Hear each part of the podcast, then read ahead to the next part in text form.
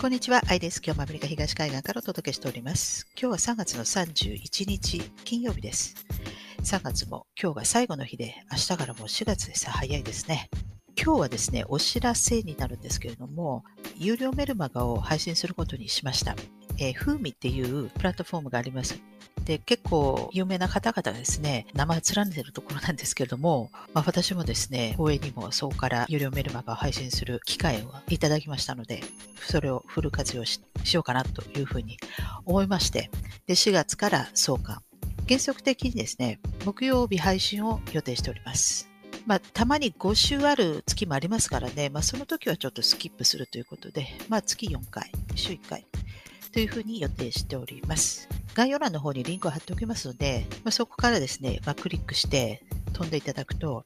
風味の私のページに行きますので、そこで、えー、サンプル記事も、えー、誰でも今読め読めますし、それから一つですね、昨日無料記事を公開してますので、一応一般公開してますから、それは無料で、それは、えー、読めます。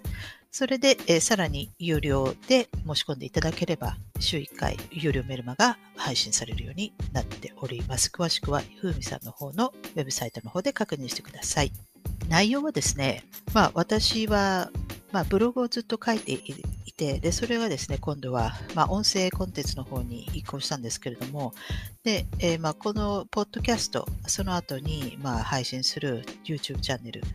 こちらの方は通常通りですね、そのままやっていくつもりではいます。セカンドチャンネルの方も、まあ、翻訳の、ね、紹介したりとかしてますけれども、そんなに更新はできなくなると思いますけれども、セカンドチャンネルの方もですね、これ私の、まあ、勉強というふうに思ってやってますから、まあ、あの、やめるつもりはありませんので、まあ、かなり更新が遅れますけれども、まあ、これはこれでやっていくつもりです。で、ポッドキャストまたは YouTube チャンネルの方と、あの、有料メルマガの方の内容が同じだと、やっぱりこれはフェアじゃないですのでね、これ特に YouTube とかだったら、もう本当に誰が聞いてるかわからないっていった状態ですから、まあ、例えば言わない方がいいかな、まあ、言ったら反感を買う人もいるかなとか、まあ、結構気使ったりとか、まあ、するんですよ。で、たまにこう、わって行き過ぎて言ったこととかはですね、後で戻って、全部これ編集して、全部もう取っちゃって、それで短くして出したりとか、もうたまにそういうこともするんですね。で、あの、まあ、本当に誰が聞いてるかわからないから、あまり当たり障りの、こう、ないね、そういった感じで流してましたので、まあ、今後もですね、まあ、そんな感じで、あの、無難なものを、まあ、時事ニュースということで、まあ、新しい視点から、まあ、解説する時事ニュースということで、まあ、やっていきますけれども、でも、優先順位はやはりどうしても有料メルマガの方になってしまいますので、まあ、やりますけれども、まあ、更新が遅れる。まあ、すでにもう最近遅れてるんですけども、まあ、そこんな感じで本当にかなり更新が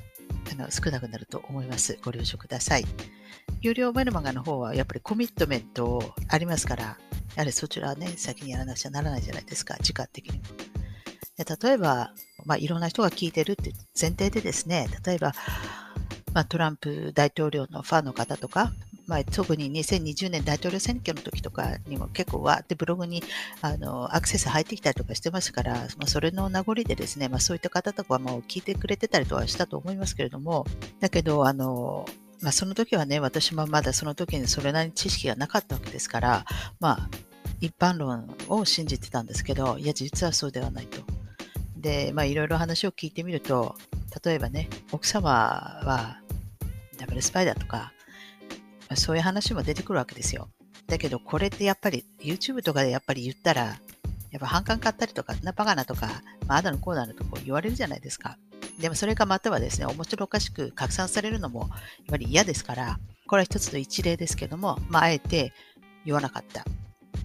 でも母に言ったんですよ。そしたら、えっと驚きましたけど、でも違和感ないっていうか、あ、でも分かるような気がするっていうふうに、割とすんなり受け入れてました。ですから、例えば、まあ、これは一つの一例ですけども、例えば、その、まあ、有料メルマガで、えー、有料コンテンツを買ってくれる方々でしたら、まあ、私の視点、考察が好きで、それでさらに有料コンテンツの方にフォローしてくださってるわけですから、きっとそんなことを、まあ、書いても、